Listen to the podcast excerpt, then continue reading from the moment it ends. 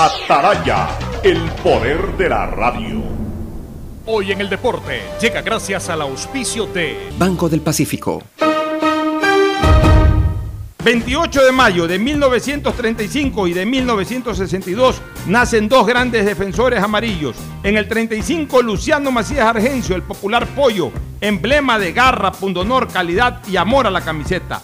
Múltiple campeón con Barcelona en torneos locales y nacionales, de gran actuación en partidos internacionales con la selección y con su equipo. Formó la dupla de oro con Vicente Lecaro.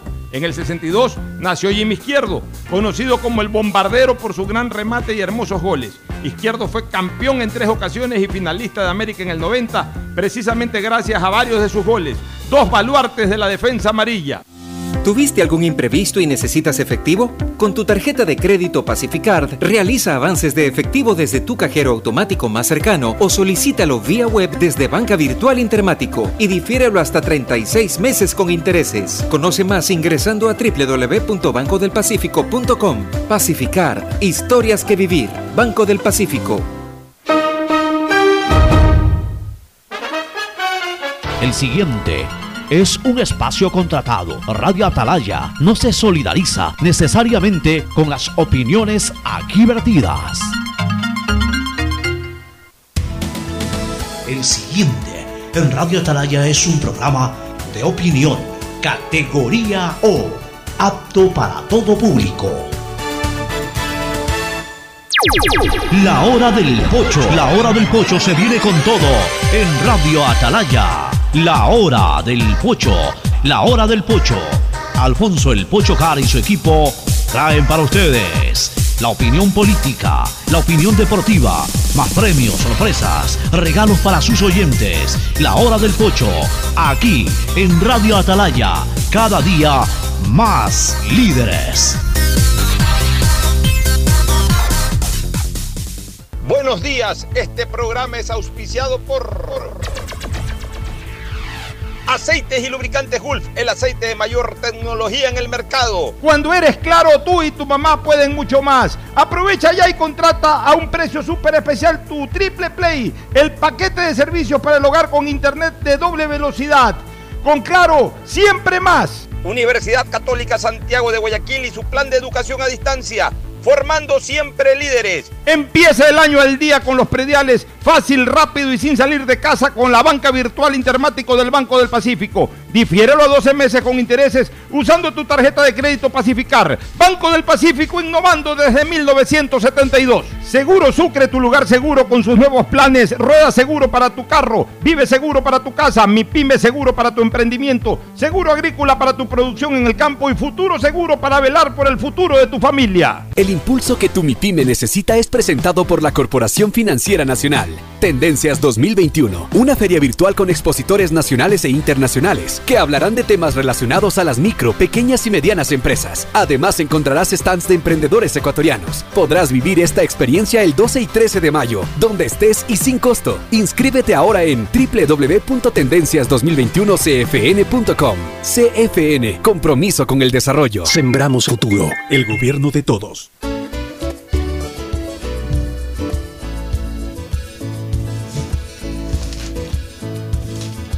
Camino sobre tu piel morena y siento tu latido. Y miro todo lo bueno que los 680 Sistema de Emisoras Atalaya en su año 77 Atalaya, Guayaquil y el Ecuador una sola cosa son, por eso llegamos a la razón y al corazón de la población. Cada día más líderes, una potencia en radio y un nombre que ha hecho historia, pero que todos los días hace presente y proyecta futuro, que el Día de los Ecuatorianos. Hoy es una fecha histórica en la agenda política y por supuesto republicana del Ecuador. Hoy es viernes 28 de mayo. 28 de mayo del 2021 recuerdan a muchos la llamada gloriosa, así se le llamó, la revolución del 28 de mayo del año eh, 1944 que dio fin al gobierno de Carlos Alberto Arroyo del Río y que dio paso al segundo gobierno de José María Velasco Ibarra, que dicho sea de paso, fue su único gobierno en que llegó al poder no a través de las urnas, sino a través de una revolución popular en la ciudad de Guayaquil. Seguramente Gustavo González Cabal, el cabalmente peligroso, ha preparado algo, él siempre está muy atento a estos temas históricos y nos recordará algo de la gloriosa. Fernando Flores también seguramente recordará algo. Y yo también voy a dar comentarios al respecto de lo que fue esa revolución. Y un poquito en defensa de- del gobierno de Carlos Alberto Arroyo del Río, que a mí me pareció, de acuerdo a lo que uno lee, yo obviamente no lo pude vivir, pero de acuerdo a lo que uno lee, eh, un, buen gobierno, la- lamentablemente satanizado por el problema con el Perú, en donde para mí el gobierno no tuvo ninguna responsabilidad, pero la oposición de ese momento, liderada precisamente por Velasco Ibarra, que ojo, había perdido una elección con Carlos Alberto Arroyo del Río. Velasco Ibarra no murió invicto. Velasco Ibarra en su segundo intento por llegar a través de las urnas perdió la elección con Carlos Alberto Arroyo del Río. Fue la única vez que perdió Velasco Ibarra. Y, y eso pues enconizó su, su fastidio, su odio, su adversidad, yo diría su animadversión a Carlos Alberto Arroyo del Río y, y fue un constante fustigador hasta que la revolución del 28 de mayo le permitió eh, llegar al poder por segunda ocasión y también defenestrar al entonces presidente Carlos Alberto Arroyo del Río. Pues ya vamos a hablar de todo eso un poquito. En los saludos cada uno puede eh, comentar sobre el tema. Ya también tenemos a Cristina Yasmín Harp Andrade lista desde Raleigh, Carolina del Norte. Pero primero el saludo de Fernando Edmundo Flores Marín Ferfloma al país. Fernando, buenos días. Buenos días con todo, buenos días, Ocho, Cristina, un abrazo, ¿cómo estás? Eh, Gustavo, gusto saludarte. Y el 28 de mayo, como dices, la gloriosa revolución de mayo que puso a Velasco Ibarra en el poder, pero yo, yo, yo la verdad es que sí creo que la historia ha sido un poco injusta con Carlos Alberto Arroyo del Río.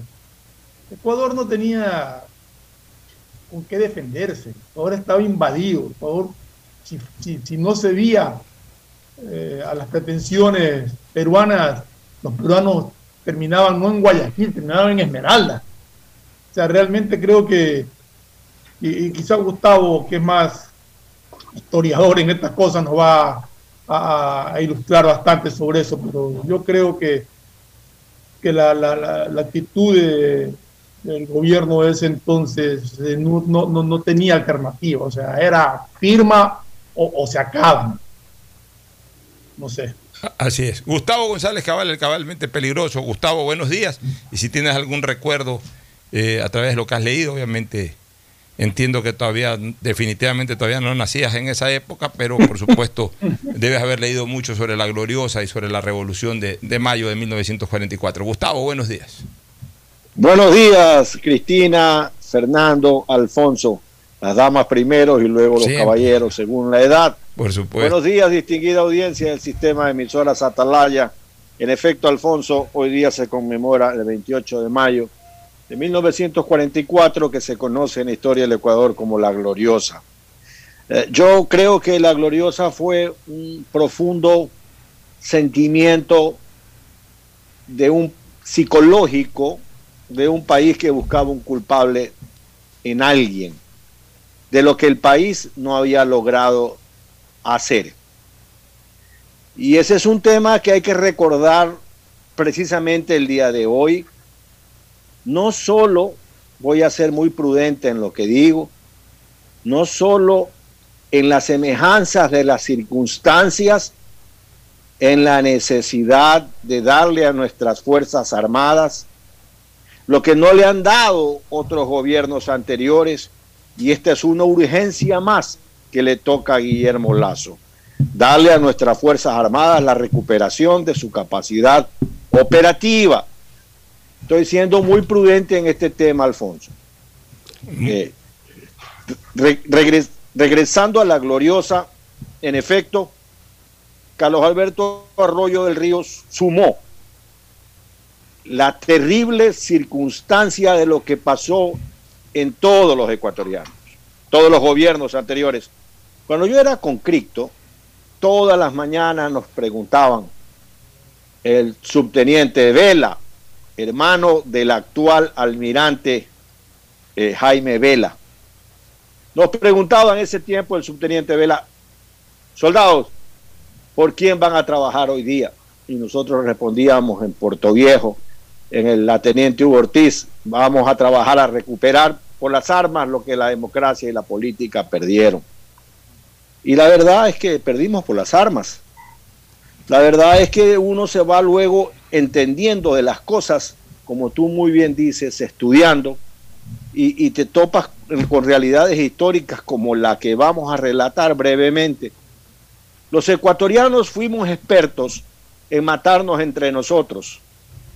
Yo tenía un tío abuelo que llegó a mayor del ejército, el mayor Luis González Rodríguez. Se retiró, se retiró en aproximadamente el año 1912, 1915, y me dijo que él, en su formación de militar, solamente había matado ecuatorianos, solamente había estado eh, eh, en, la situación de la guerra de Carlos Concha y en la situación de enfrentando al ejército liberador de Alfaro, él era un militar de carrera, este González Rodríguez, y bueno, y me dijo que estaba harto de ver matarse entre ecuatorianos. Eso nos pasó. Todo el material, todo el armamento, todo el esfuerzo fue eliminado, gastado, consumido. En el 41, como muy bien dice Ferfloma, éramos un paisaje, no éramos una república. Si Perú no nos paseó Guayaquil, El Oro, Cuenca, Loja y más allá de eso, fue porque no le dio la gana y porque el apoyo de Estados Unidos y de los países amigos fue muy frontal. O sea, Perú se quedó con lo que ya tenía, tuvo que devolver la provincia del Oro. Fíjense en ustedes, señores, que en la guerra del Pacífico, Chile no devolvió, no devolvió. Arica. eh, eh, exacto, Arica, ¿no? Devolvió Tacna después de algunos años y de un plebiscito de por medio. Pero Arica fue parte ya de Chile. Entonces los peruanos se quedaron con las posiciones que tenían en realidad en el oriente, avanzaron un poco más. Pero en la complejidad política ecuatoriana, en esa intención de buscar a quién echarle la culpa de esto, se le cargaron a Carlos Alberto Arroyo del Río. Le dijeron que no mandó gente a la frontera. Mandar gente a la frontera hubiera sido una responsabilidad histórica. Mandar gente a la frontera sin armamento, que sea masacrado por la soldadesca peruana. Eso era imposible. Eh, Alfonso, hay un libro que se llama En la pendiente del sacrificio. Ese libro estuvo escrito por, Albert, por Carlos Alberto Arroyo del Río durante muchos años y se pudo publicar recién aproximadamente en el año de 1989. No, 1999. Sí, eh, en ese libro, Carlos Alberto Arroyo del Río presenta todas las pruebas y hay una espectacular.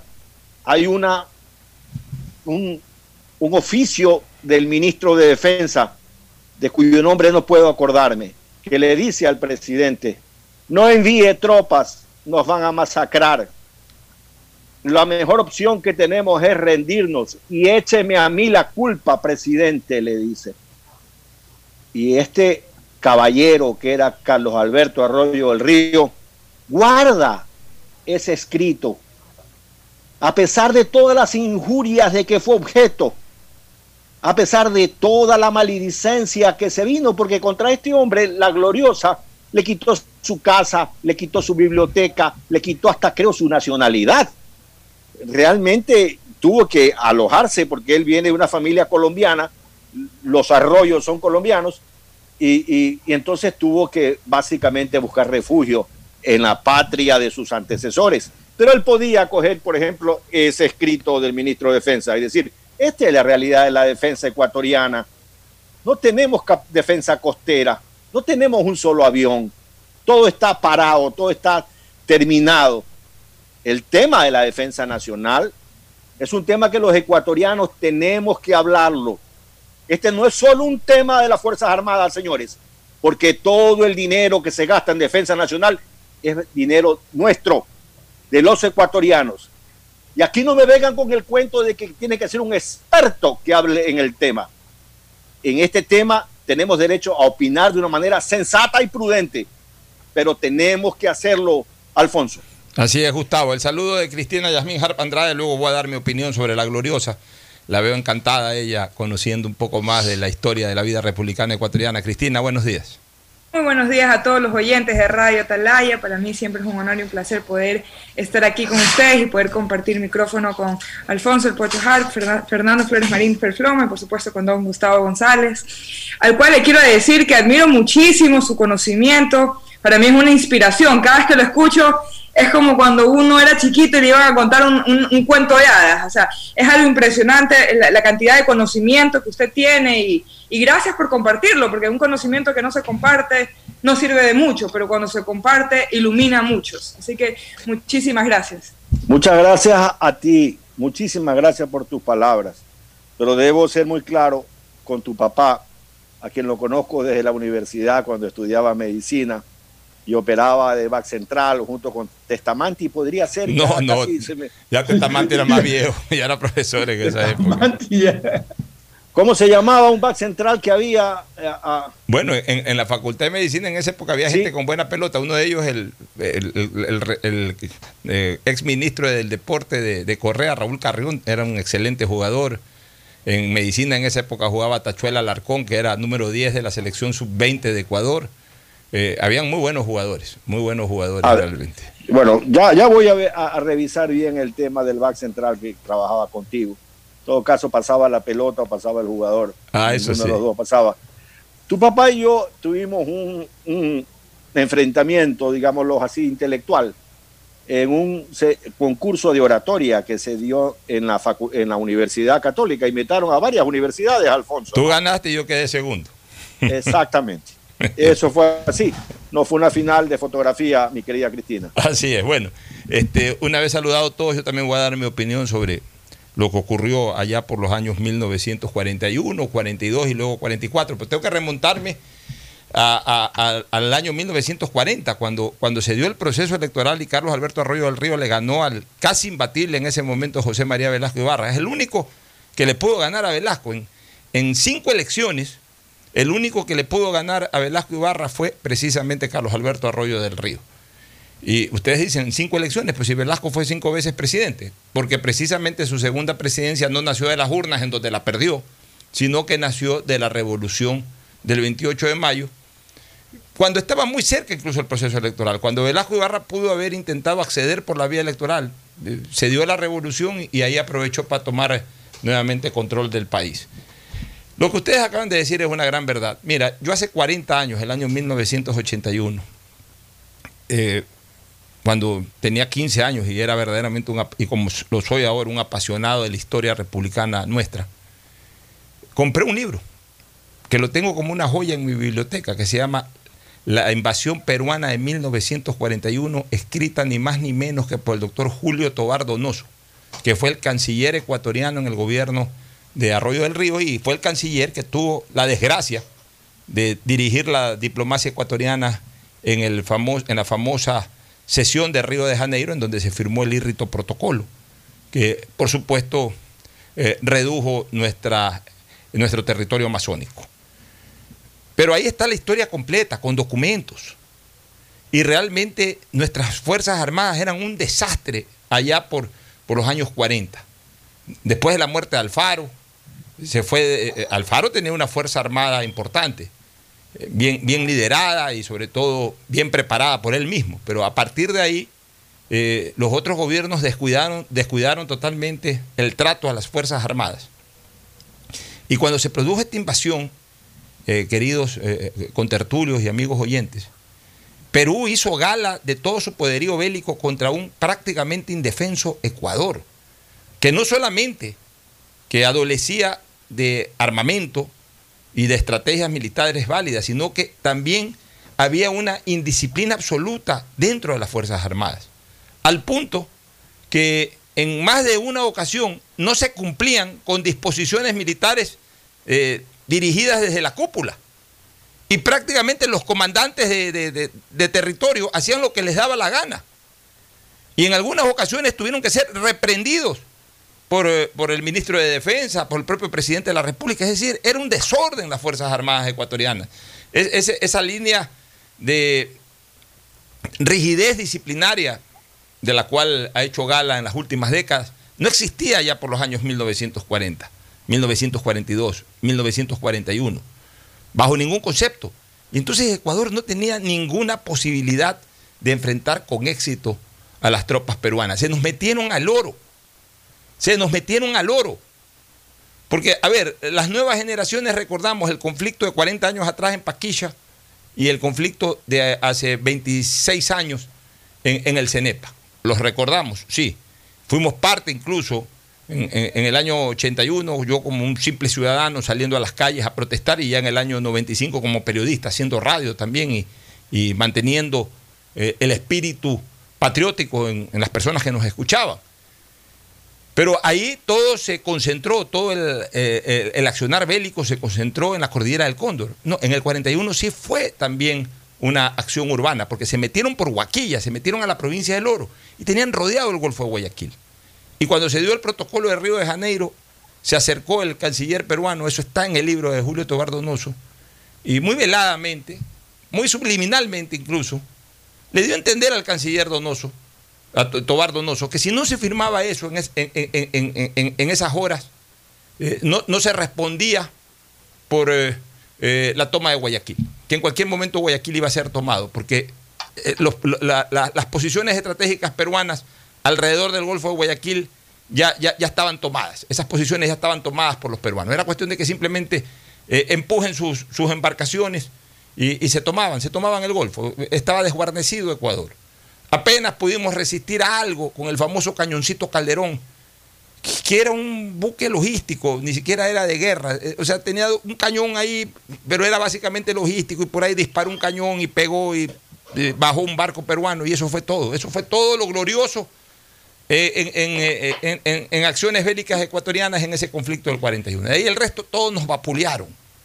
Se tomaron la provincia del Oro. Los hacendados dejaron botadas sus haciendas. Ahí nace justamente la, leyenda de que la familia, eh, no la familia, el, señor Encalada, el viejo Encalada, el cacique Encalada, Manuel, Encalada, Manuel Encalada creo que era, este, que era un hombre eh, de condición económica mediana, al ver que dejaban botadas las haciendas, las comenzó a comprar prácticamente a, precio de gallina con peste. Y, de repente pues, comenzó a crecer con su patrimonio y con su producción y terminó siendo el gran Encalada, de la, gran familia Encalada de, la provincia del Oro. Porque los hacendados de esa época dejaban votado todo, pues se, venían para Guayaquil, se iban para otros lados porque se venía la invasión peruana. Esa fue la realidad. Y entonces Estados Unidos estaba preocupado de conseguir el apoyo sudamericano para, para su participación en la Segunda Guerra Mundial, ya para la parte final de la Segunda Guerra Mundial. Y, obviamente se reunieron es para eso. Y entonces este, Estados Unidos, Argentina y, Brasil reunieron en su momento, a, y Chile, reunieron en su momento a los cancilleres de Ecuador y Perú y le dijeron, ¿sabes qué? Esto resuélvanlo ya, porque estamos para otra cosa. Pero este es un problema, así que eh, devuelvan el oro, eh, ya se van a quedar con las posiciones que tienen en Amazonía, acepten, porque si no, nosotros no respondemos y que Perú haga lo que le da la gana y nosotros nos metemos de lleno a tratar el tema de la Segunda Guerra Mundial. ¿Qué más le quedaba a todo Verdonoso? Obviamente bajo disposición del presidente Arroyo del Río. ¿Sabes qué? Salva los muebles, salva los muebles. Y eso fue lo que hizo Tobar Donoso, salvar los muebles. Y de esa manera recuperamos prácticamente todo el Ecuador habitado, aunque perdimos nuestra soberanía a la salida del río Amazonas. Y eso nos dolió y quedó como una herida abierta y sigue siendo una herida ya no abierta, ya se cerró con el Tratado de Paz de 1997, perdón, 98, ya se cerró con ese Tratado de Paz de 1998 pero en el fondo de nuestro corazón sabemos que somos un país amazónico, aunque no podamos disfrutar de esa soberanía. Y eso obviamente la oposición política de Arroyo del Río, liderada por Velasco Ibarra, eh, eh, la, explotó al máximo. Y obviamente todos los gobiernos tienen su problema, pero siempre quedó ese, eso pendiente y siempre se le metió la culpa a Arroyo. Entonces Arroyo adquirió una fama de vendepatria y la gente se resintió con Arroyo. Arroyo era un tremendo orador. Según mi, padre, Carlos Alberto Arroyo del Río ha sido el más grande orador de salón que se ha escuchado en Guayaquil, por lo menos en Guayaquil. El más grande orador de salón. Velasco era un orador de masas, pero el orador de salón, o sea, aquel que habla en un cóctel, en, un, auditorio, no ha, no ha habido en Guayaquil, por lo menos hasta esa época, un mejor orador de lo que fue Carlos Alberto Arroyo del Río. Y, y bueno, se comenzaron a concentrar fuerzas de diferentes tendencias y justamente esa gloriosa un- unificó a una serie de fuerzas, fuerzas conservadoras, con liberales, con izquierdistas, con comunistas. Se, se unieron todos y lo tumbaron a Arroyo y lo treparon a Velasco. Es que esa era además la particularidad de Velasco. Hasta el día de hoy, Gustavo, Fernando y Cristina, eh, tú, tú le preguntas a la gente, oye, León Febres Cordero, ¿qué era? Hombre de centro derecha. Este, oye, ¿y Rodrigo Borja qué era? Hombre de centro izquierda. Oye, ¿y Gustavo Novoa qué era? Un hombre de centro derecha. Oye, ¿y Jaime Hurtado qué era? Izquierdista, zurdo. Oye, ¿y Correa qué era? Socialista, oportunista, lo que sea, pero ya. Pero tú le preguntas hoy día a la gente vieja o a los historiadores, ¿qué era Velasco? Y nadie sabe contestar qué era Velasco. No se sabe hasta el día de hoy si Velasco era de derecha, si Velasco era de izquierda, si Velasco era de centro izquierda, si era de centro derecha. Velasco era de lo que en ese momento recogía para llegar al poder. Velasco era un populista que jalaba para cualquier lado. Eh, pero, pero, pero además para cualquier lado. O sea, él no, él no le eh, importaba ni le incomodaba eh, unir en una misma mesa derecha, izquierda, centro izquierda, centro derecha, estar solo con los derechistas, solo con los izquierdistas. Enfrentaba a los liberales en la campaña siguiente, se unía a los liberales, enfrentaba a los conservadores en la campaña siguiente, se unía a los conservadores. O sea, era un hombre absolutamente peregrino. Era un hombre absolutamente peregrino desde el punto de vista ideológico. Y bueno, hizo esa famosa, o sea, for- fomentó esa famosa revolución del 28 de mayo, lo llevaron al poder y después a los dos meses comenzó a, resquebrajarse totalmente y por eso que lo tumbaron rápido.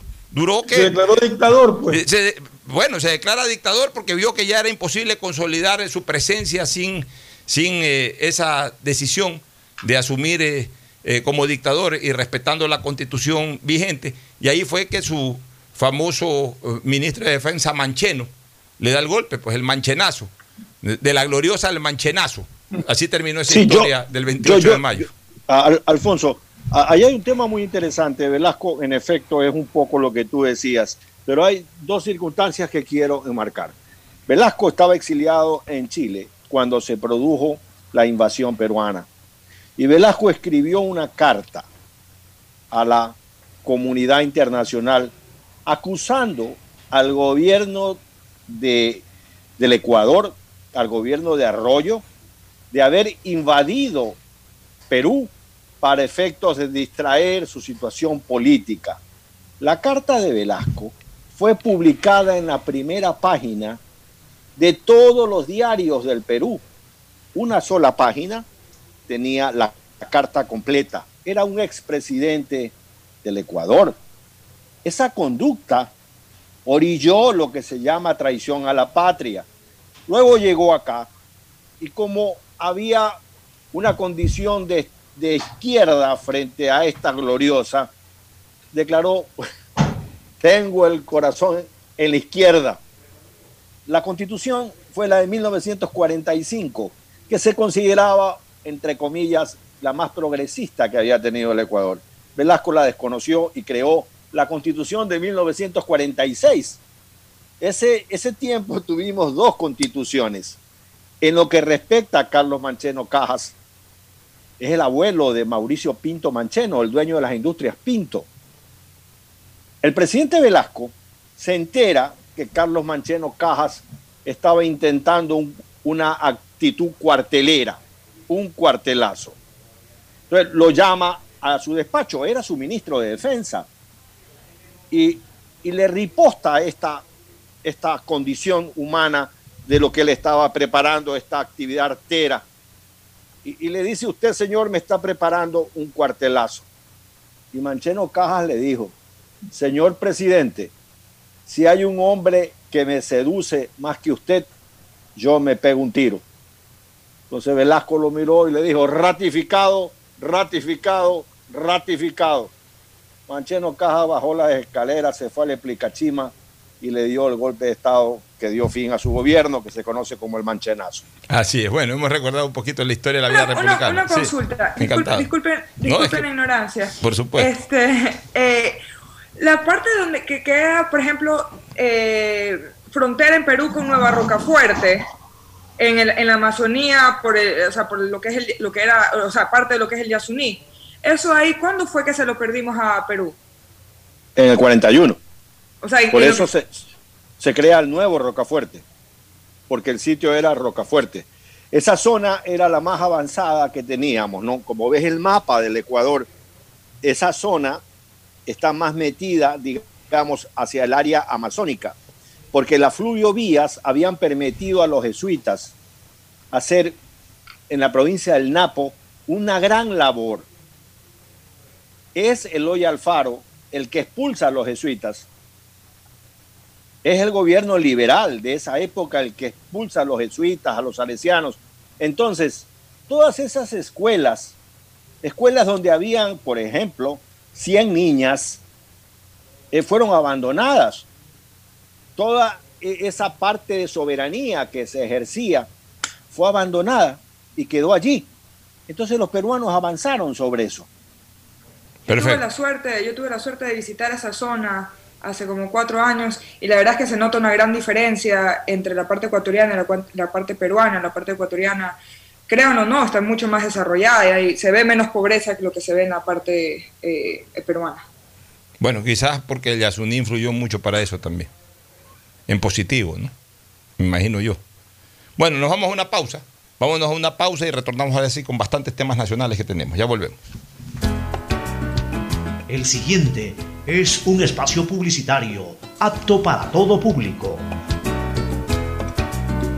EMAPAC informa que están habilitados los canales de atención virtual 113 para celulares, WhatsApp 098-747-2917 y línea directa 1-800-003-003, donde la comunidad podrá reportar novedades durante el proceso constructivo de las obras de alcantarillado sanitario que se ejecutan en Valle de la Flor, Paraíso de la Flor, Ciudadela Rotaria y Norte de Inmaconza. Desde la Alcaldía de Guayaquil, Yemapac, trabajamos para mejorar la calidad de vida de todos los guayaquileños. Si eres de los que ama estar en casa, pues con Banca Virtual Intermático puedes pagar tus impuestos prediales desde el lugar que más te guste de ella, cómodamente, sin tener que salir de casa. Difiere el pago de tus impuestos prediales a 12 meses con intereses, usando tu tarjeta Pacificar. ¿Qué esperas para pagarlos? Banco del Pacífico, innovando desde 1972. Detrás de cada profesional hay una gran historia. Aprende, experimenta y crea la tuya. Estudia a distancia en la Universidad Católica Santiago de Guayaquil. Contamos con las carreras de marketing, administración de empresa, emprendimiento e innovación social, turismo, contabilidad y auditoría, trabajo social y derecho. Sistema de educación a distancia de la Universidad Católica Santiago de Guayaquil, formando líderes siempre. Al hablar del sector agrícola, sabemos que existen muchos factores de riesgo.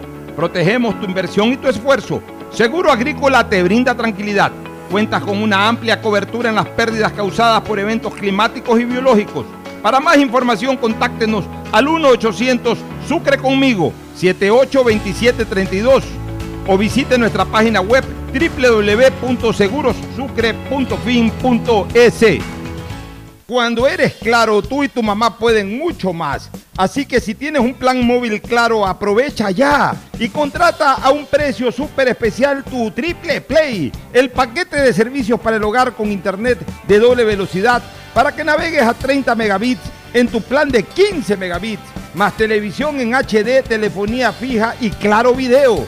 Todo por 36 dólares con 40 centavos, precio final. Si quieres estudiar, tener flexibilidad horaria y escoger tu futuro, en la Universidad Católica Santiago de Guayaquil trabajamos por el progreso en la educación, ofreciendo cada día la mejor calidad. Estamos a un clic de distancia. Contamos con las carreras de marketing, administración de empresa, emprendimiento e innovación social, turismo, contabilidad y auditoría, trabajo social y derecho. Sistema de Educación a Distancia de la Universidad Católica Santiago de Guayaquil, formando líderes siempre. ¿Tuviste algún imprevisto y necesitas efectivo? Con tu tarjeta de crédito Pacificard, realiza avances de efectivo desde tu cajero automático más cercano o solicítalo vía web desde Banca Virtual Intermático y difiérelo hasta 36 meses con intereses. Conoce más ingresando a www.bancodelpacifico.com. Pacificar, historias que vivir. Banco del Pacífico.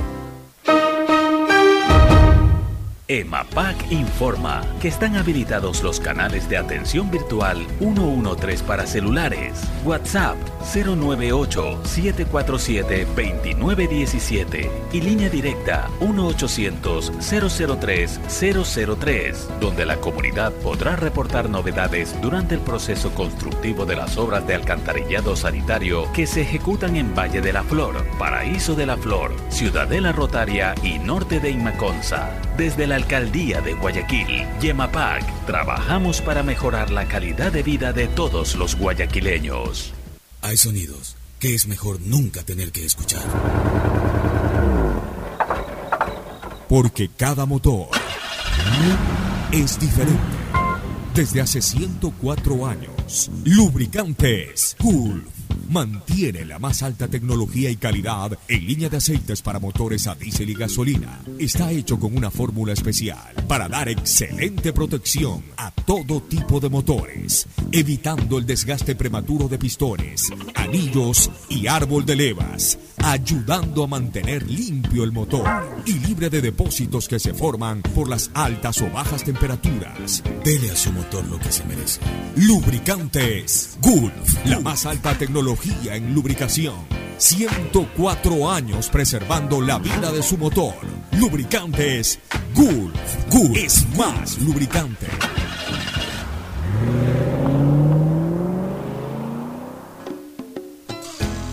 Fin del espacio publicitario. Usted está escuchando un programa de opinión, categoría O, apto para todo público.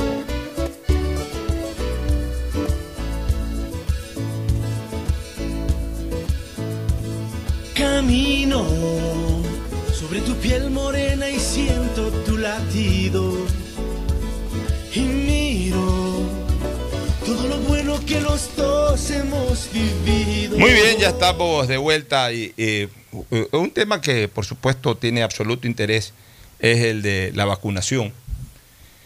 Eh, Es importante aclarar algunas cosas. El presidente Lenín Moreno dijo al final de su gestión de que había llegado a los 2 millones de, de ecuatorianos vacunados. Lo que quiere decir que en buen romance, si somos 17, poco más, poco menos, no importa, si somos 17, quiere decir que quedan 15 millones de ecuatorianos todavía eh, por ser vac- eh, sin vacunación. De esos 15 millones calculemos una población de 3 millones de ecuatorianos menores de 16 años, lo que significa que todavía quedan 12 millones de ecuatorianos que sí necesitan recibir vacuna. 12 millones. Este, esa es la tarea que tiene el, gobierno de, de Guillermo Lazo, de vacunar a 12 millones de personas.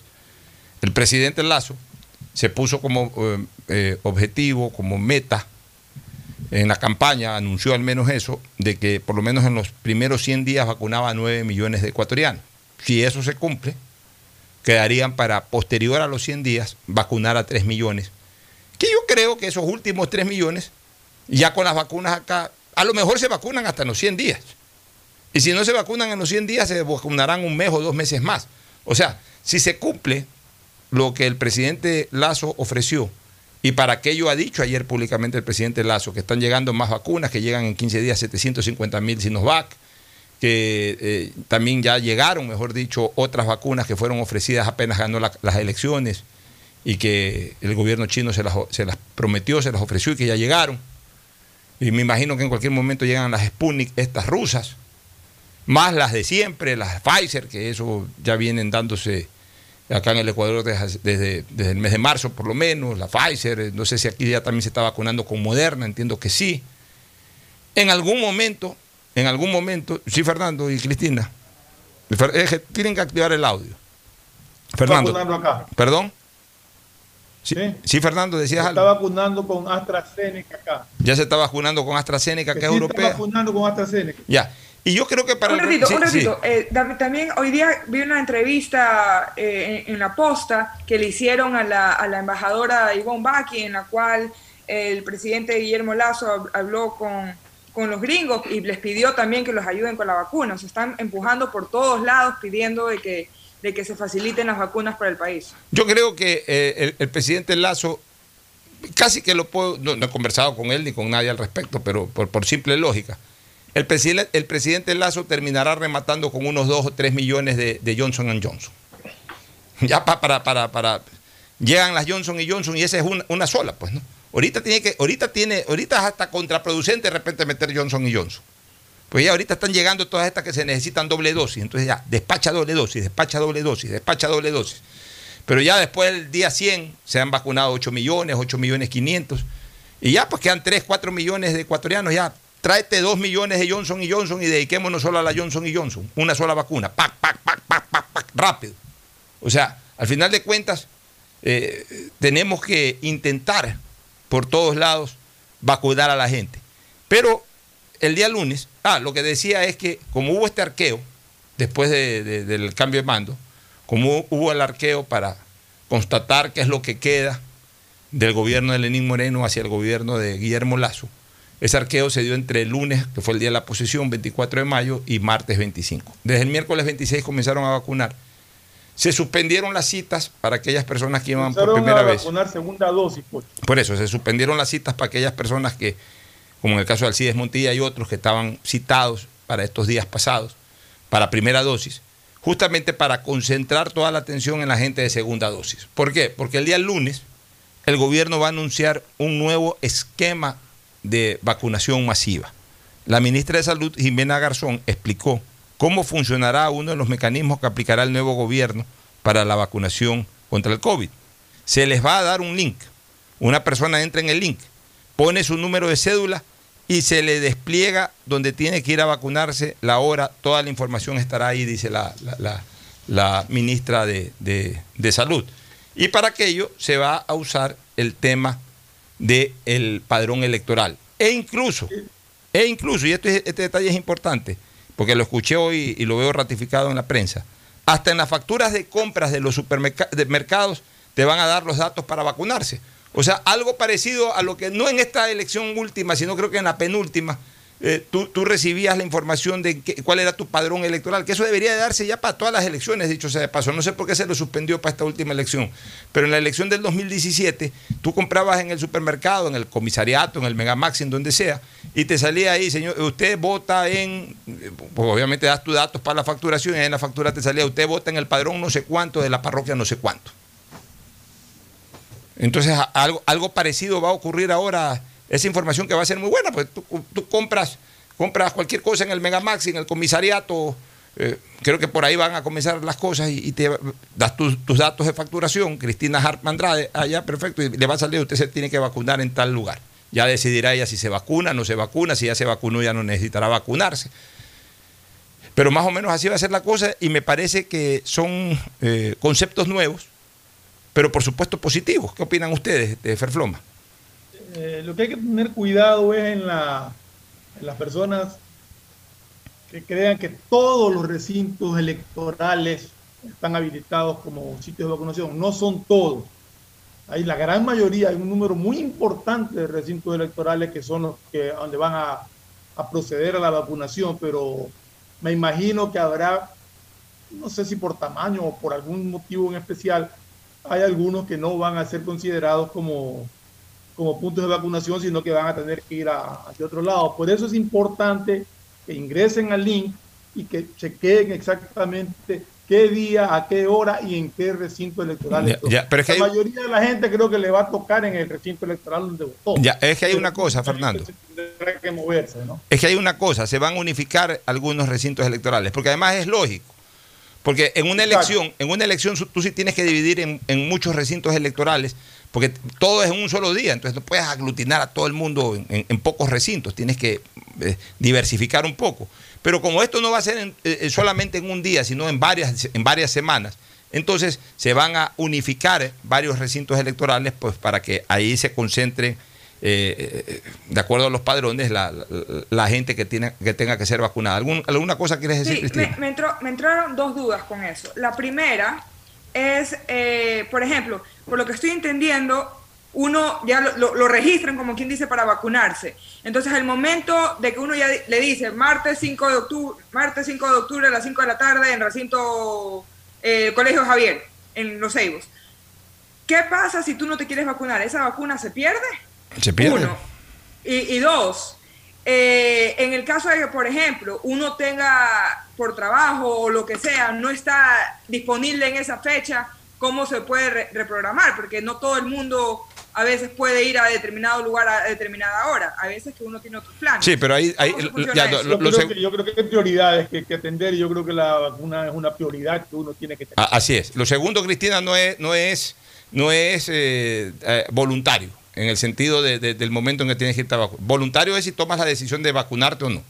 Pues si te dan una cita a las 5 de la tarde, deja cualquier cosa, anda a vacunarte a las 5 de la tarde. Ya, pero tú, tú estás ahorita Y en Estados Unidos es igual.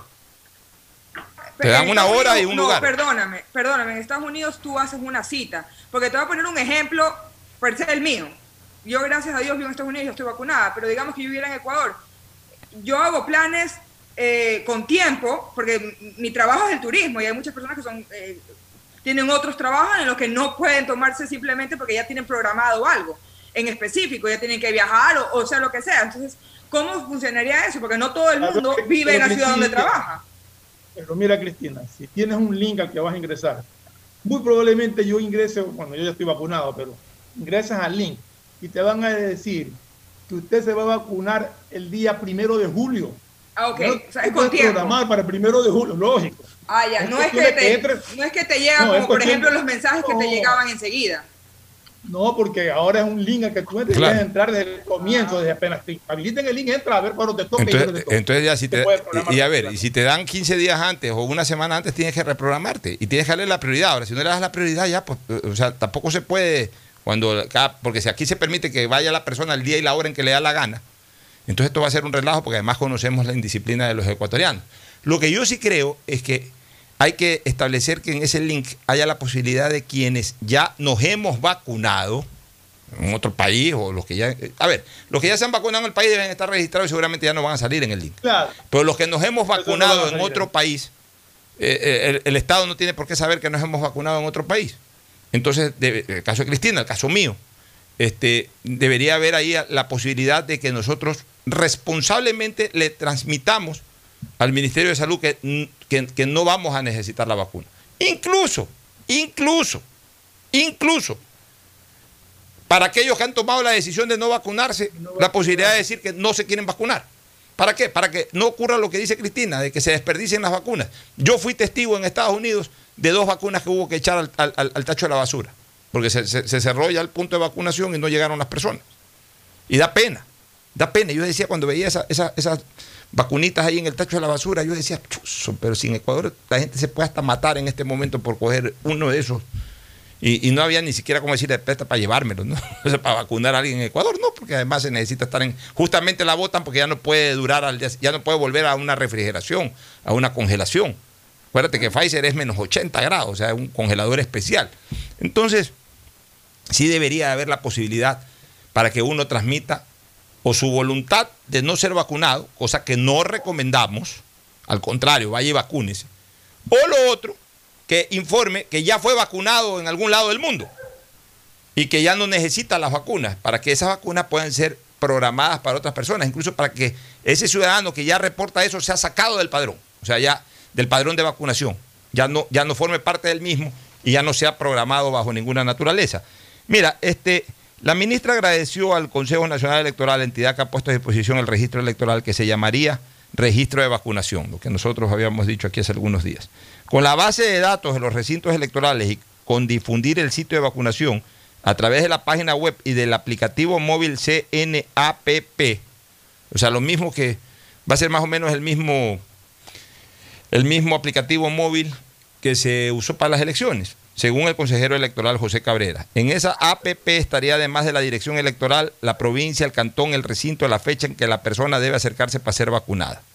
Garzón indicó que ha trabajado con expertos del Ministerio de Salud un aplicativo en una zona del país que no detalló, el cual se le ha perfeccionado e integrado el sistema de- del organismo electoral. En las pasadas elecciones, déjame dar esta información para que ustedes puedan comentar. En las pasadas elecciones se usaron 4.276 recintos y el CNE tiene una base de datos de las personas que votaron en casa, quienes serían vacunadas en su domicilio.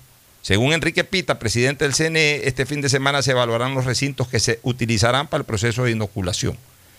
Estamos trabajando también en un aplicativo que pueda servir para que los ciudadanos, ya sea a través de la página web o a través de los teléfonos celulares, puedan enterarse de cuál es la programación de la vacunación. Cuando le toca, dónde le toca y se permitirá por la, por la cédula de identidad y se le permitirá por la cédula de identidad de la persona.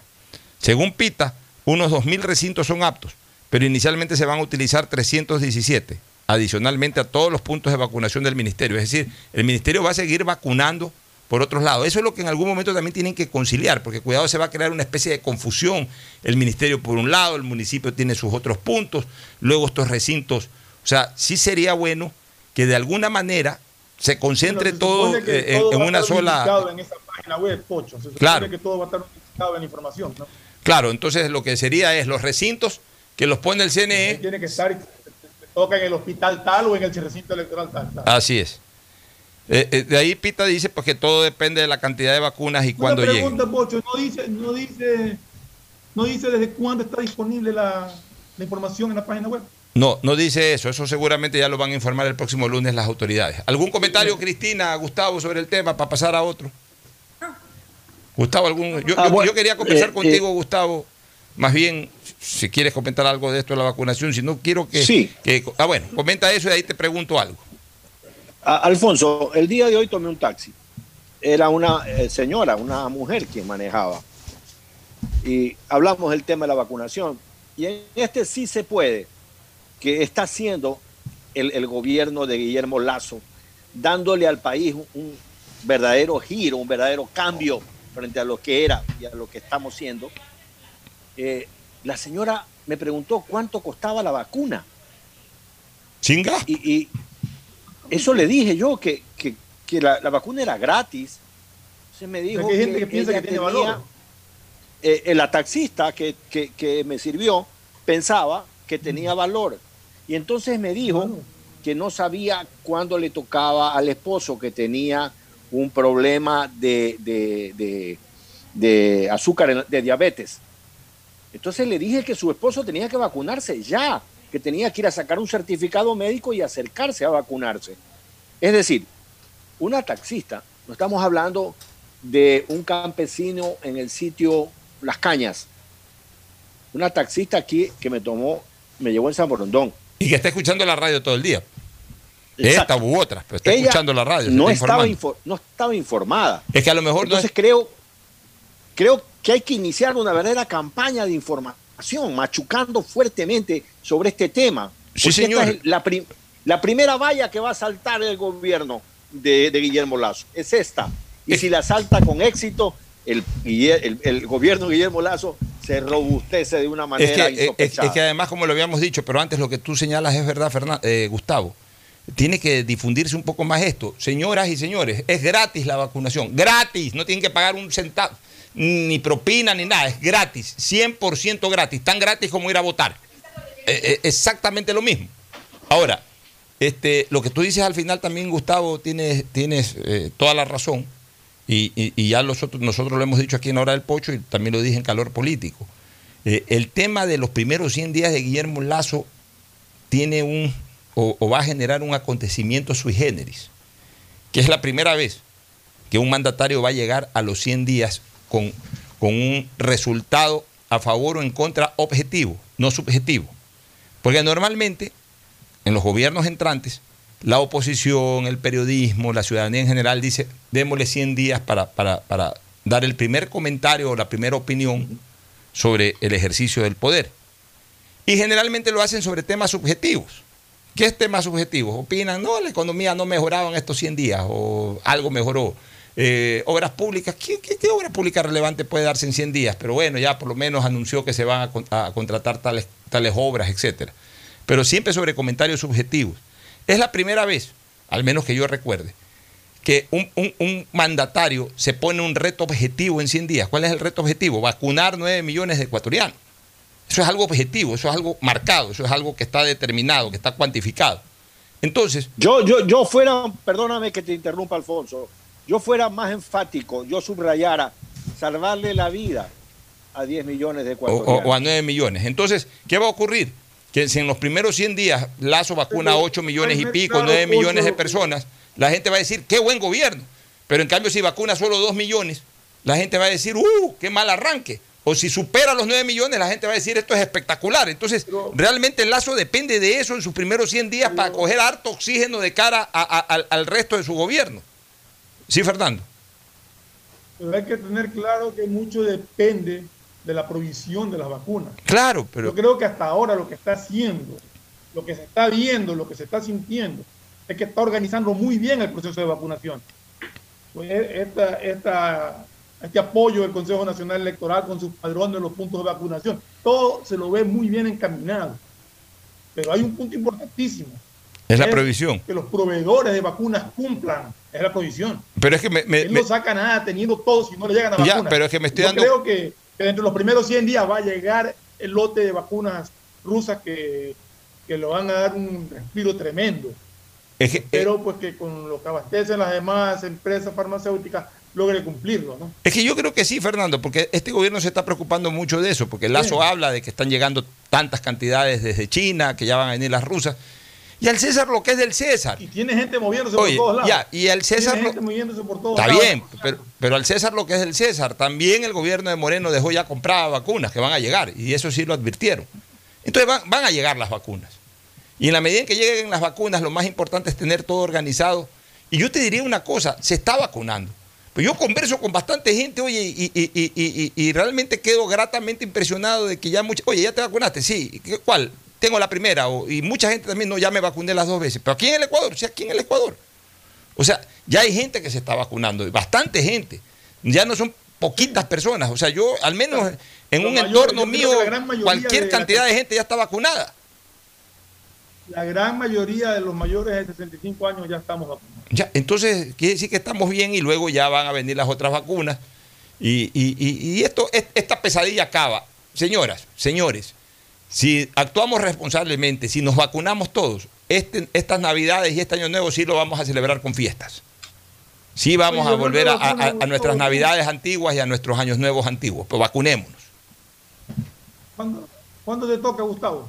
¿Cómo está tu, tu proceso de vacunación? Yo estoy esperando, eh, estoy esperando la nueva información, ¿no? Y actuaré en concordancia a eso. Entre tanto, pues a portalón cerrado, como decimos. Así es, bueno, nos vamos a... tema. Pero tú no, tú no estás en el grupo vulnerable que necesita vacunarse por el problema que tienes de ese que, que ya nos has contado. De, Sí, yo, yo entendería que sí, Fernando. estar Yo ahí, entendería que sí. tener eh, prioridad para vacunarte. De hecho, también Gustavo está registrado en la lista de, de- de periodistas de radio que, ya fueron autorizados en su momento, pero ya una vez que se regularice todo, seguramente también tendrá acceso por ahí. Nos vamos a una recomendación comercial, retornamos con, con varios temas. Gustavo, eh, la Marina prácticamente asume el liderato o el liderazgo de, de- la cúpula militar en este gobierno. Algo de eso quisiera que nos comentes y otras cosas más que ya estaremos refiriendo en pocos minutos más. Vamos primero a la recomendación comercial. Auspician este programa. Aceites y lubricantes Gulf, el aceite de mayor tecnología en el mercado. Acaricia el motor de tu vehículo para que funcione como un verdadero Fórmula 1 con aceites y lubricantes Gulf. ¿Quieres estudiar, tener flexibilidad horaria y escoger tu futuro? En la Universidad Católica Santiago de Guayaquil trabajamos para el progreso en educación, ofreciendo cada día la mejor calidad y para ello estamos a un clic de distancia. Escoge la carrera de tu vocación. Puede ser marketing, administración de empresas, emprendimiento e innovación social, turismo, contabilidad y auditoría, trabajo social y también derecho.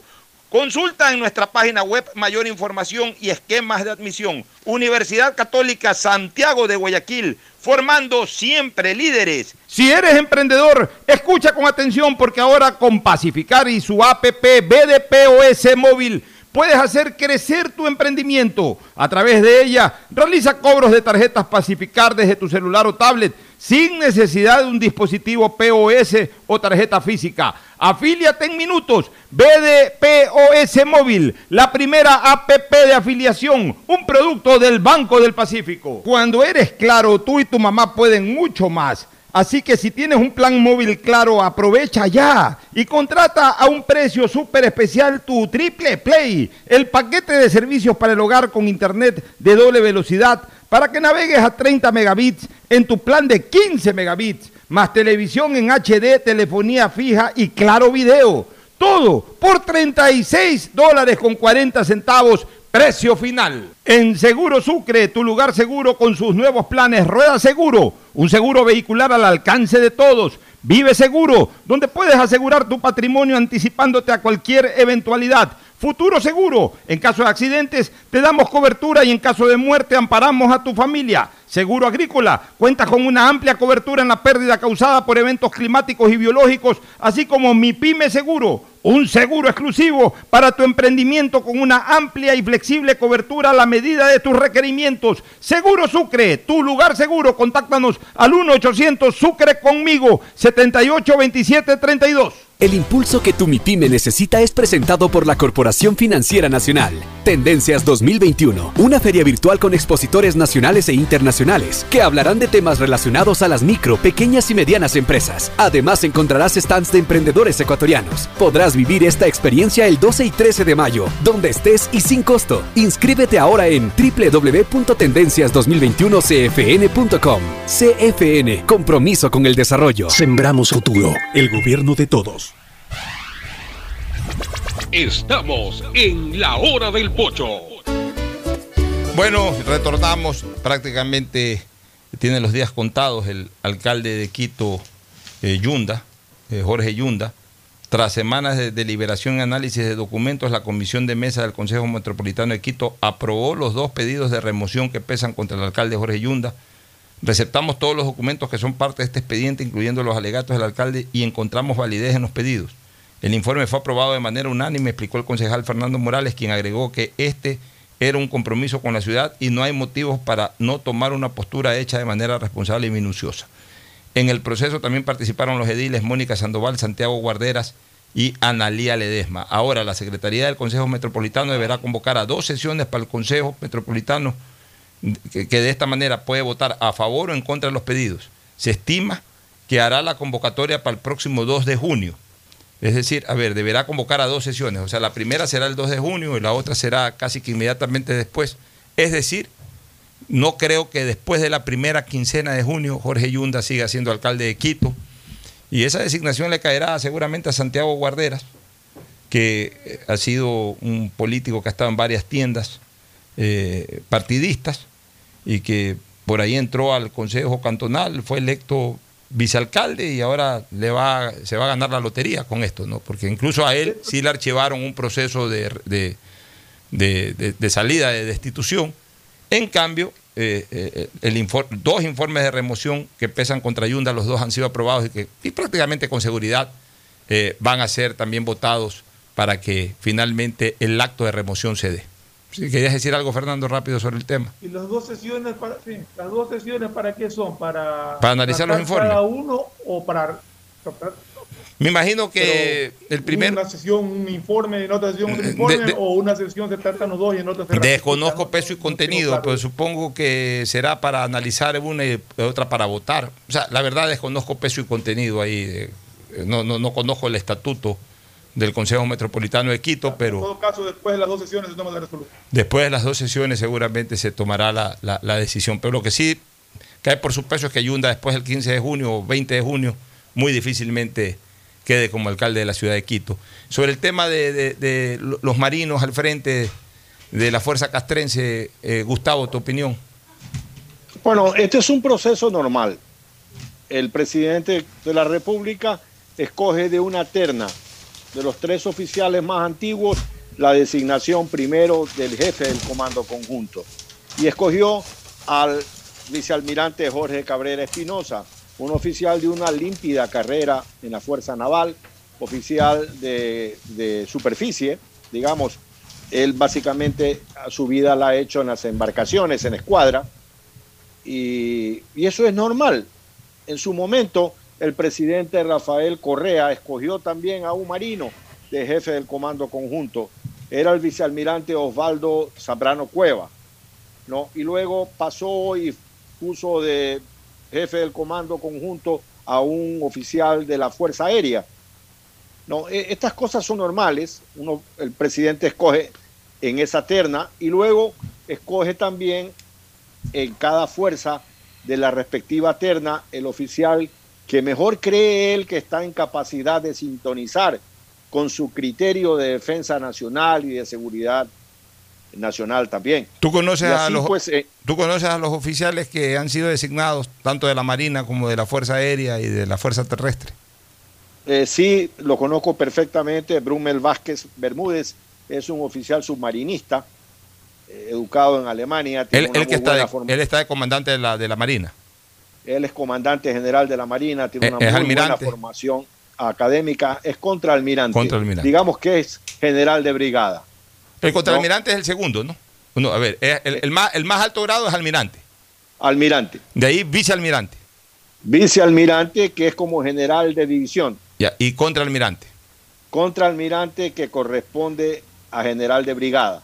Ya, este, y de las fuerzas No. terrestres y, y aéreas, Ah, ¿conoces? En, en el ejército pusieron al general de brigada Fabián Fuel Revelo. ¿Lo conoces? Fuel, ah, lo conozco, es un oficial paracaidista, también con muy buena formación, pero hay que decir que la fuerza terrestre entra a calificación. Eh, Estos oficiales van a ser calificados en agosto. Dentro de poco van a ser calificados para ascender al rango inmediato superior, al de general de brigada. Y pudiéramos tener el hecho que el general eh, Fuel ascienda y se mantenga en el cargo de comandante de ejército, como también pudiera darse, que a nadie le llame la atención esto, la posibilidad de que no ascienda, ¿no? Y entonces tiene que nombrarse un nuevo comandante del ejército.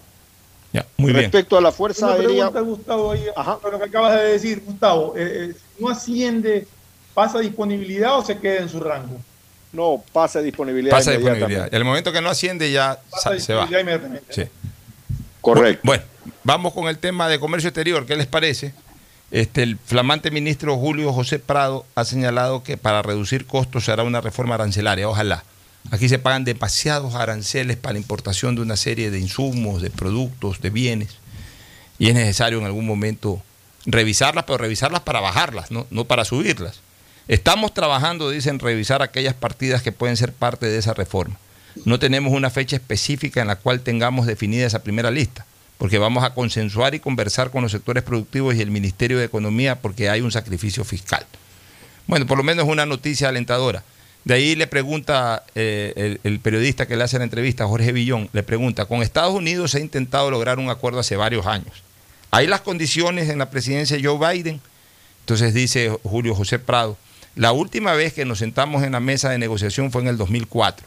Hemos perdido 17 años. Uno de los temas importantes para la administración Biden es trazabilidad, sostenibilidad y todo lo relacionado con la capacidad para cumplir con calidad. Se debe trabajar con los gremios para estar alineados a esa necesidad del mercado. Creemos que vamos a avanzar rápidamente. Le pregunta el periodista, hasta, hasta tanto, ¿cuál será la estrategia de exportación en este mercado post pandemia? Dice Prado, nuestro viceministro de Producción de Exportaciones e Inversiones va a trabajar en reestructurar la agenda con la cual trabajan nuestras oficinas comerciales en el exterior. Esas oficinas no solo deben de, promover productos, sino ayudar a atraer inversionistas. Y esos inversionistas van a tener seguridad jurídica que requieren, porque, van, porque se van a realizar reformas que van a permitir atraer inversiones, no solo reformas legales, normativas y regulatorias, sino también la nueva visión de Ecuador de abrir mercados. Dice el periodista, para atraer inversiones, ¿qué reformas se implementarán? Estamos buscando reformas al Código Orgánico de la Producción, el código que permite la atracción de inversiones.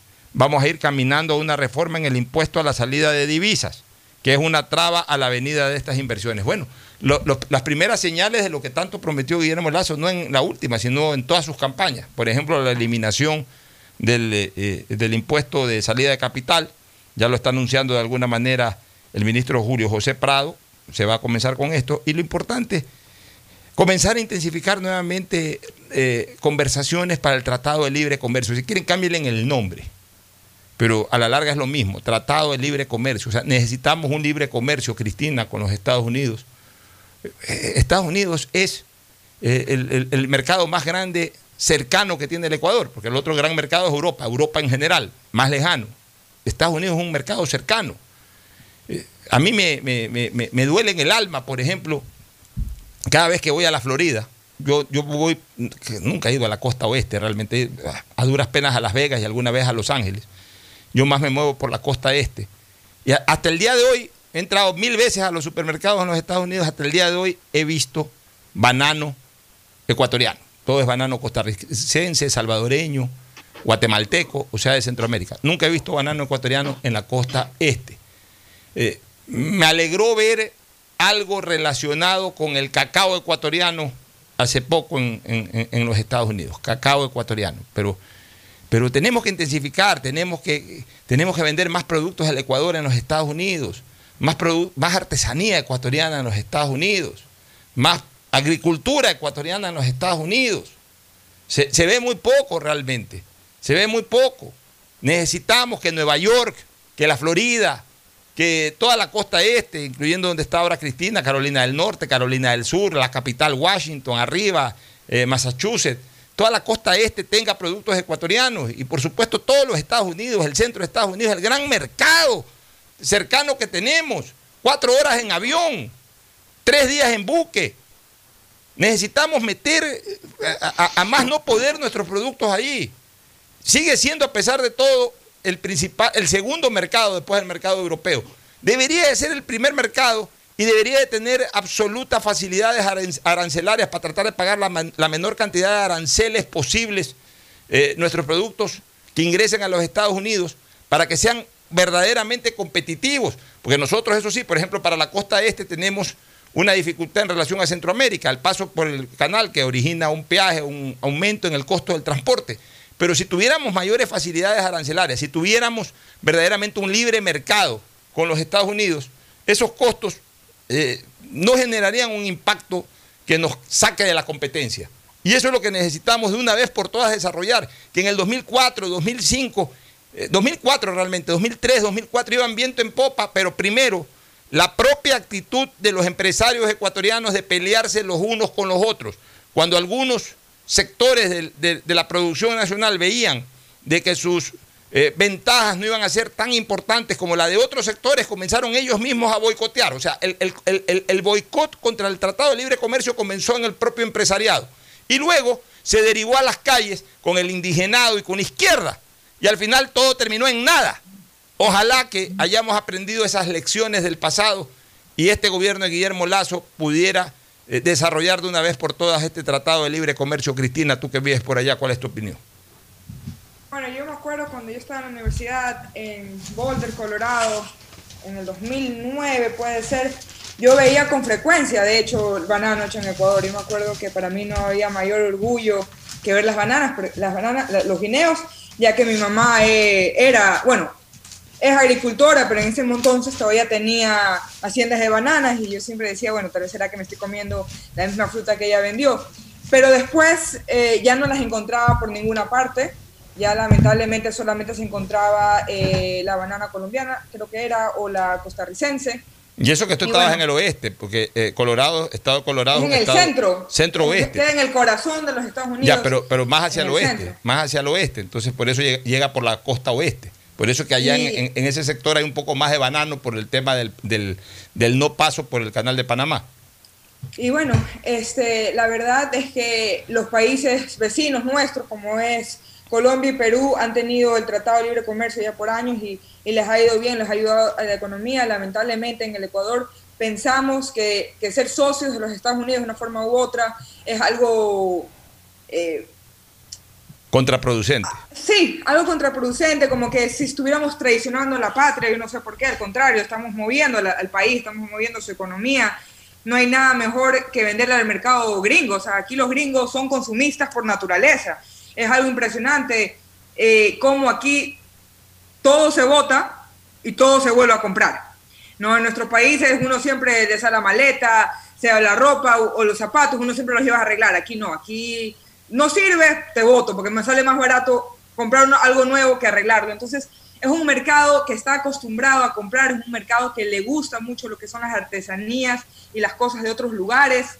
Entonces, es un mercado que está hambriento de- de lo que el Ecuador puede ofrecer y que tenemos que tener en cuenta que si no nos abrimos al mundo, el mundo va a seguir avanzando y hay otros países que sí van a tomar estas oportunidades y van a seguir vendiendo y van a poderse desarrollar, mientras que el Ecuador nos estamos quedando como de espectadores atrás. Es que con estas dos cosas que ha hablado Julio José Prado, eh, puede desarrollarse eh, el concepto macro de la famosa frase de Guillermo Lazo de más Ecuador en el mundo eh, y más mundo en el Ecuador. Más mundo en el Ecuador reduciendo aranceles que a veces impiden que vengan a buen precio productos extranjeros, especialmente para los insumos, y que origina un mayor costo también de la producción nacional.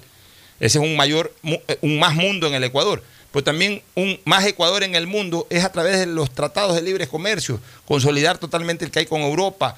Eh, ¿Por qué no un comercio eh, asiático a través de la Alianza del Pacífico? Puede ser con los Estados Unidos. Es decir, necesitamos más Ecuador en el mundo, Fernando y Gustavo. Fernando. Sí, definitivamente. El, gran problema es el radicalismo que tienen. El imperio.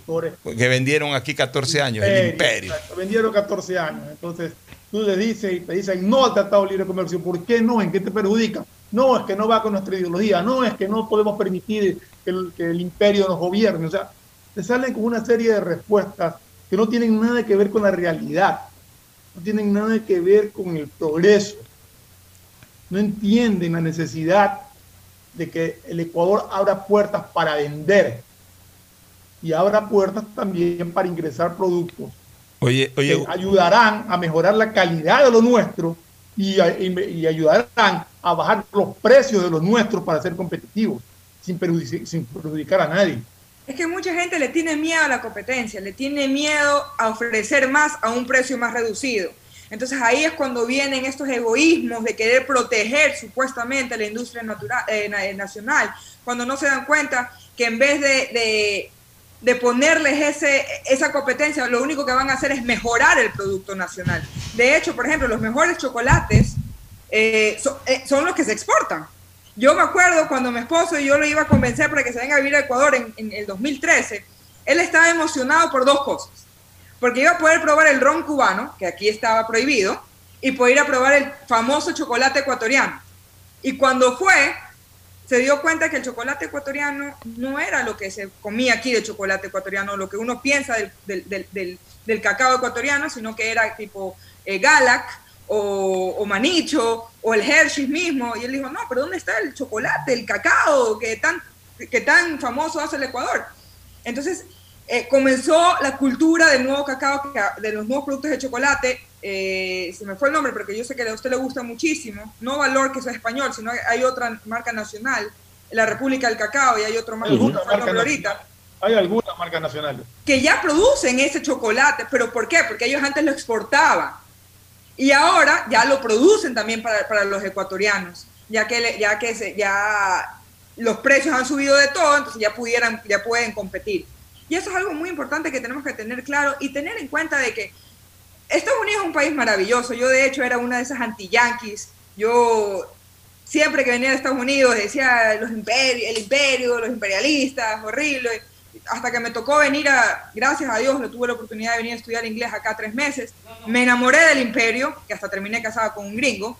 Y digo que este país no es tan malo y tan diabólico como lo hacen ver eh, algunos izquierdistas en nuestro país. La verdad que Estados Unidos es una tierra de oportunidades y esa tierra de oportunidades queremos llevar al Ecuador. Bueno, y en ese sentido, ¿cómo detesto yo recordar a la famosa María Augusta Calle cuando se llenaba la boca con el imperio y el imperio y, toda esa, eh, toda esa eh, realmente, esa pandilla de socialistas del siglo XXI, que especialmente en la asamblea siempre se inflaban la boca con la palabra imperio, ¿no? Para menospreciar o, mostrar todo su complejo, eh, toda, toda su rencilla contra un país que al final de cuentas no nos hace ningún daño, sirve a muchos ecuatorianos y además eh, es indiscutiblemente un mercado importante para nosotros.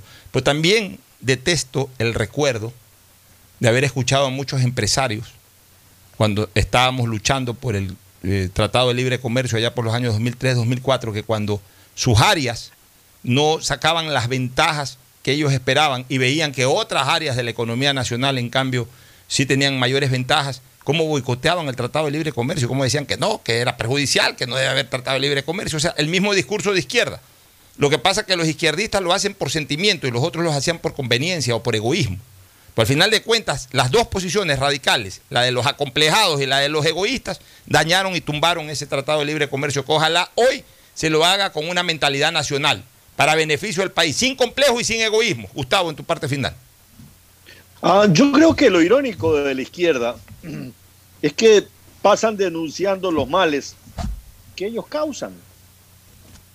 O sea, a mí me resulta irónico ver a la gente de Correa denunciar las cosas de la sociedad, de la desigualdad, pero si ellos lo provocaron, ellos son los que nos han llevado a donde estamos. Y, y, en esa vía, Alfonso, lo que va a pasar el 6 de junio en Perú es realmente preocupante porque hasta ahora Castillo, que es un señor cuasi analfabeto, que representa lo más rojo, por llamarlo de alguna manera, por la que alguna vez un candidato a la presidencia de la variopinta América Latina pudo haber tenido. Castillo hace ver a, por ejemplo, y perdóname, me tiene que disculpar el presidente Allende que lo compare con Castillo, porque Allende pues era un tipazo, equivocado, lo que tú quieras, pero era un hombre muy bien formado. ¿no? Castillo no sabe ni hablar. ¿no? Eh, entonces, en esa línea, es harto probable que Castillo sea presidente del Perú. Hay un empate técnico, sí, Gustavo. Hablando cosas como nacionalizar los recursos, prohibir la importación de alimentos y bienes industriales, un eh, anular los tratados de libre comercio, revisar las concesiones de carreteras, puertos, aeropuertos y privatizar todas las empresas y acaparar y monopolizar todas las tierras y otras medidas así. Escúchame una cosa, Gustavo. Quiero pedirle disculpas a Cantinflas, no debía haberlo comparado. A Cantinflas era un señor, este Castillo es una De acuerdo. Este es un Maduro. Ahí, ahí creo que hago una comparación más lógica. Este es, correcto, es este, correcto. Este, es un Maduro. Y, bueno, pues si Perú quiere caer en desgracia, que vote por Castillo. Y nosotros seguramente aprovecharemos esa desgracia. No la deseamos, pero si ellos quieren eh, suicidarse con su propia soga, que lo hagan. O sea, eh, Keiko Fujimori no creo que sea la idónea, pero es mil veces más que Castillo. Ahora, si ya si hay un empate técnico, quiere decir que Perú ha reaccionado y me da la impresión que si ya hay un empate técnico, Keiko se la lleva. Contra pronóstico de, los números iniciales al, al arranque de la segunda vuelta. Nos vamos a una pausa y retornamos con el segmento deportivo. Gracias. El siguiente es un espacio publicitario apto para todo público.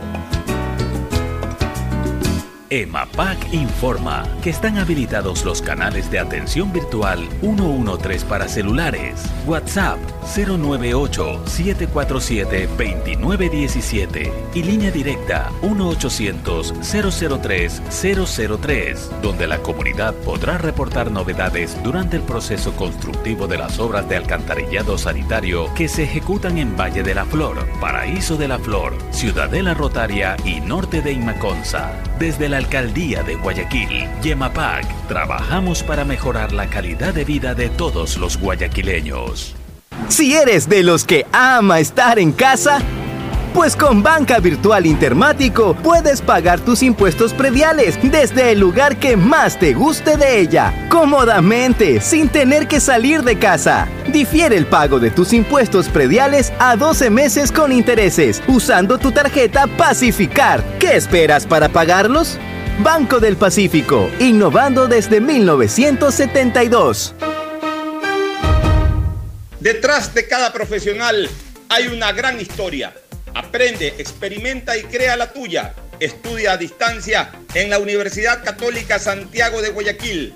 Contamos con las carreras de marketing, administración de empresa, emprendimiento e innovación social, turismo, contabilidad y auditoría, trabajo social y derecho. Sistema de educación a distancia de la Universidad Católica Santiago de Guayaquil, formando líderes siempre. Al hablar del sector agrícola, sabemos que existen muchos factores de riesgo. Protegemos tu inversión y tu esfuerzo. Seguro Agrícola te brinda tranquilidad. Cuentas con una amplia cobertura en las pérdidas causadas por eventos climáticos y biológicos.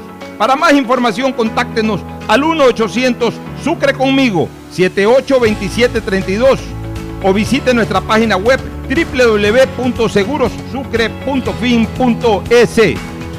Cuando eres claro, tú y tu mamá pueden mucho más. Así que si tienes un plan móvil claro, aprovecha ya y contrata a un precio súper especial tu Triple Play, el paquete de servicios para el hogar con internet de doble velocidad para que navegues a 30 megabits en tu plan de 15 megabits, más televisión en HD, telefonía fija y claro video. Todo por 36 dólares con 40 centavos, precio final. Si quieres estudiar, tener flexibilidad horaria y escoger tu futuro, en la Universidad Católica Santiago de Guayaquil trabajamos por el progreso en la educación, ofreciendo cada día la mejor calidad. Estamos a un clic de distancia. Contamos con las carreras de marketing, administración de empresa, emprendimiento e innovación social, turismo, contabilidad y auditoría, trabajo social y derecho. Sistema de Educación a Distancia de la Universidad Católica Santiago de Guayaquil, formando líderes siempre. ¿Tuviste algún imprevisto y necesitas efectivo? Con tu tarjeta de crédito Pacificard, realiza avances de efectivo desde tu cajero automático más cercano o solicítalo vía web desde Banca Virtual Intermático y difiérelo hasta 36 meses con intereses. Conoce más ingresando a www.bancodelpacifico.com. Pacificard, historias que vivir. Banco del Pacífico. EMAPAC informa que están habilitados los canales de atención virtual 113 para celulares, WhatsApp 098-747-2917 y línea directa 1-800-003-003, donde la comunidad podrá reportar novedades durante el proceso constructivo de las obras de alcantarillado sanitario que se ejecutan en Valle de la Flor, Paraíso de la Flor, Ciudadela Rotaria y Norte de Imaconza. Desde la Alcaldía de Guayaquil, Yemapac, trabajamos para mejorar la calidad de vida de todos los guayaquileños. Hay sonidos que es mejor nunca tener que escuchar. Porque cada motor es diferente. Desde hace 104 años, Lubricantes Gulf mantiene la más alta tecnología y calidad en línea de aceites para motores a diésel y gasolina. Está hecho con una fórmula especial para dar excelente protección a todo tipo de motores, evitando el desgaste prematuro de pistones, anillos y árbol de levas, ayudando a mantener limpio el motor y libre de depósitos que se forman por las altas o bajas temperaturas. Dele a su motor lo que se merece. Lubricantes Gulf, la más alta tecnología en lubricación.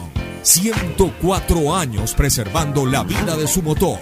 Lubricantes Gulf. Gulf es más lubricante.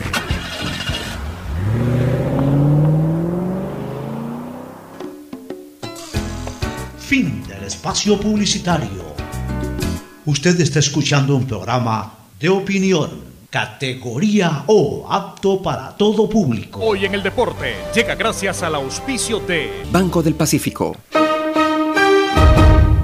28 de mayo de 1935 y de 1962 nacen dos grandes defensores amarillos. En el 35 Luciano Macías Argencio, el popular pollo, emblema de garra, pundonor, calidad y amor a la camiseta. Múltiple campeón con Barcelona en torneos locales y nacionales, de gran actuación en partidos internacionales con la selección y con su equipo. Formó la dupla de oro con Vicente Lecaro.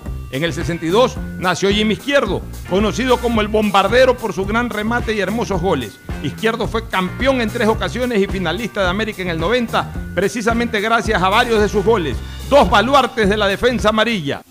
¿Tuviste algún imprevisto y necesitas efectivo? Con tu tarjeta de crédito Pacificard, realiza avances de efectivo desde tu cajero automático más cercano o solicítalo vía web desde Banca Virtual Intermático y difiérelo hasta 36 meses con intereses. Conoce más ingresando a www.bancodelpacifico.com. Pacificard, historias que vivir. Banco del Pacífico. En la hora del pocho presentamos Deportes. Deportes. Muy bien. Muy bien, entramos al Ocho, segmento antes, deportivo. Antes Sí. de entrar a deporte, un dato que me acaba de llegar para terminar sobre lo que hablábamos en la parte final del programa. A ver. Me dicen que una caja de banano de Costa Rica la compran en 6 dólares en Estados Unidos y una de Ecuador en 9 dólares por los aranceles. Fíjate tú. El banano de Costa Rica es considerado salado por su sabor, es decir, el nuestro tiene mejor calidad, mejor sabor. Si no hubiera aranceles, posiblemente costarían exactamente lo mismo y tendría preferencia. Ya, y, y además, la, a ver, pero la diferencia, puede, haber, puede ser que igual el banano ecuatoriano sea un poquito más caro por el, el- el transporte, pero, pero, pero no sien- tanta diferencia. siendo mínima la diferencia, ahí prevalece la calidad. Exacto. Pero siendo 1.5 más lo otro, casi el doble, o sea, la mitad más eh, cara eh, eh, la, la producción ecuatoriana que la costarricense. Entonces ahí la gente sacrifica la calidad por el precio, indiscutiblemente. Ahora sí, Fabricio Pareja, en el segmento deportivo clasificaron a la Sudamericana Liga e Independiente que ganaron ayer, ¿no? Sí, buenos días, Pocho. Buenos Buenos, días. días. Fernando. Sí, Liga gana 5 a 2 bueno, Unión La Calera. ¿cómo está Fabricio? Y eh, Independiente del Valle empata con de, de Defensa y Justicia. Y, pasan a la Copa Sudamericana. pasan a la Copa Ahora, ¿Cómo Sudamericana. es esto, Fernando? Tú que has estado más preocupado de la Copa Sudamericana por la participación de Melec. Eh, ¿Cómo es este sistema de que la Copa Sudamericana ya se ha desarrollado al punto que en el grupo de Melec ya clasificó Bragantino y otros más y de repente Claro. siguen clasificando equipos a esta Copa Sudamericana? que Es se, que suman ya Copa- la octavos de final? Sud- Se suman Exacto, estos en la Copa equipos. En la Copa Sudamericana se, primero se eliminan los equipos del mismo país. Luego se forman las fases de grupos, de los cuales clasifica uno solo. Ocho grupos clasifica uno solo. O sea, clasifican ocho. para octavos de final. E ingresan los ocho terceros de la Copa Libertadores y se enfrentan entre sí. El ganador del grupo por sorteo, el ganador de los grupos de, de, de la fase inicial de la Sudamericana, con los segundos que ingres- con los terceros que ingresan de la Por Libertadores. ejemplo, Liga, Liga o Independiente pueden tener de, rival a Bragantino. Por ejemplo, O hubiesen Exacto. podido tener a la Melec si es que Melec clasificaba. que Melec clasifica correcto. O sea, en Sudamericana en todo caso tenemos dos equipos ecuatorianos que entran de contrabando que bajo no se el van a nuevo enfrentar sistema entre sí. y que no se van a enfrentar no se van a entre sí. enfrentar entre sí. Y dicho sea de paso, dos equipos ecuatorianos que han ganado la Copa Sudamericana. Al menos no se van a enfrentar entre sí en, en- en octavos de final. Y digo, y dos equipos ecuatorianos que son los que han ganado la Han Copa ganado. Sudamericana. Liga de Quito el año 2009 y, y el Independiente del Valle el año 2019, 10 años después. Bueno, vamos con Campeonato Nacional.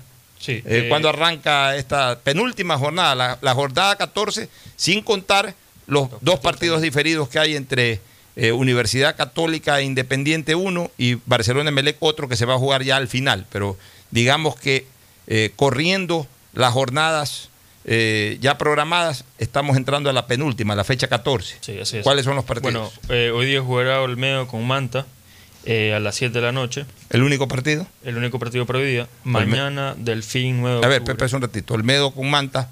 ¿En dónde? En Rebamba. Sí, sí, en Rebamba. Pronóstico reservado, porque el Manta ha hecho una campaña ahí más o menos. Nada del otro mundo, pero, pero ha sacado puntos importantes, tiene buenos jugadores. Especialmente, jugadores. especialmente el Team Angulo, ¿no? Que- Y Alanis. que- y, y Alanis, que es un gran número 10. O sea, el Manta, el Manta por ahí eh, en la segunda fase. Es más, yo creo que al Manta este año le ha ido mucho mejor que al Delfín, por ejemplo. Sí, De hecho, en la tabla de posiciones creo que el Manta está sobre el Delfín.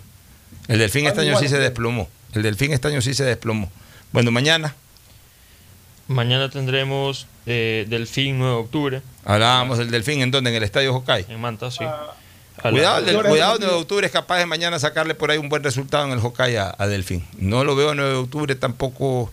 O sea, me- a pesar de que tiene mejor equipo, menos, menos confianza le tengo al Guayaquil City que al 9 de octubre. Guaya- 9 de octubre por ahí puede dar un golpe. Luego de ese ¿a qué hora es el partido, ¿A las 2 de la tarde. 2 de la tarde. Dos. Luego de ese partido, Guayaquil City se enfrentará con Mushubruna a las 4 y media de la tarde. En Guayaquil, en el estadio Chucho Benítez. Guayaquil. Bueno, la posibilidad de que A Guayaquil si levanta City. cabeza, ¿no? A ver si levanta cabeza y sale del sótano. Ahora sí está en el sótano, sótano, en la última posición. A ver si es que le gana al Muchurruna que, que viene alicaído luego de la derrota ante Melec.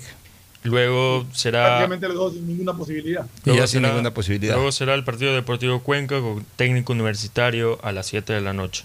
Eh, eh, Repítame, eh, Deportivo Cuenca Deportivo Cuenca con técnico universitario en el estadio Alejandro Serrano Aguilar. Así es. ¿A qué hora es ese partido? a las 7. Ya. Mm, Por ahí yo creo que eh, Deportivo Cuenca podría estar ganando. Y ahí se acaba la jornada del sábado. la O sea, jornada la- del la- realmente les digo, sin ánimo de molestar, entre viernes y sábado tú rifláis los partidos. Ninguno me atrae como para estar pendiente. O sea, si estoy ahí acostado, prendo el televisor y veo alguno de esos partidos, pero ninguno de, nin- ninguno de esos es realmente convocante. Vamos ahora hacia la jornada del domingo, que esa sí va a estar brava. Bueno, la jornada del domingo, Macará Aucas a la 1 y media. de la Como, tarde. como abre boca, un buen partido. Son dos buenos equipos, más allá de que partido. Aucas anda un poquito capa, capa caído. Este, repíteme, este, Maca- ¿cuál? Macará, Aucas. Macará, Aucas. Macará anda un poquito mejor. Aucas yo creo que ya comienza a levantar. Luego, ¿de ese Luego- partido a qué hora es? Sí, A la una y media. Una y media. De ahí, Luego Liga de Quito, Orense a las seis, a las 4 de la tarde. Liga de Quito Orense, yo pienso que Liga debe de, de llevársela. Eh, está muy bien amarilla. Liga tiene suerte con los centrodelanteros. Tenía a Barcos, después despachó a Barcos, se quedó con Martínez Borja, que había arrancado mal, y luego estupendo, aunque este año Martínez Borja, al menos en los últimos partidos, Tenía Aguirre. tenía Tenía Aguirre Aguirre que se le lesionó. y que anda de regreso al fútbol mexicano, en cualquier momento puede calar por acá. Y mira, trajo a esta amarilla que fue goleador en Católica y está haciendo goles. Ayer hizo dos goles a la calera. Ese amarilla es un buen centro delantero.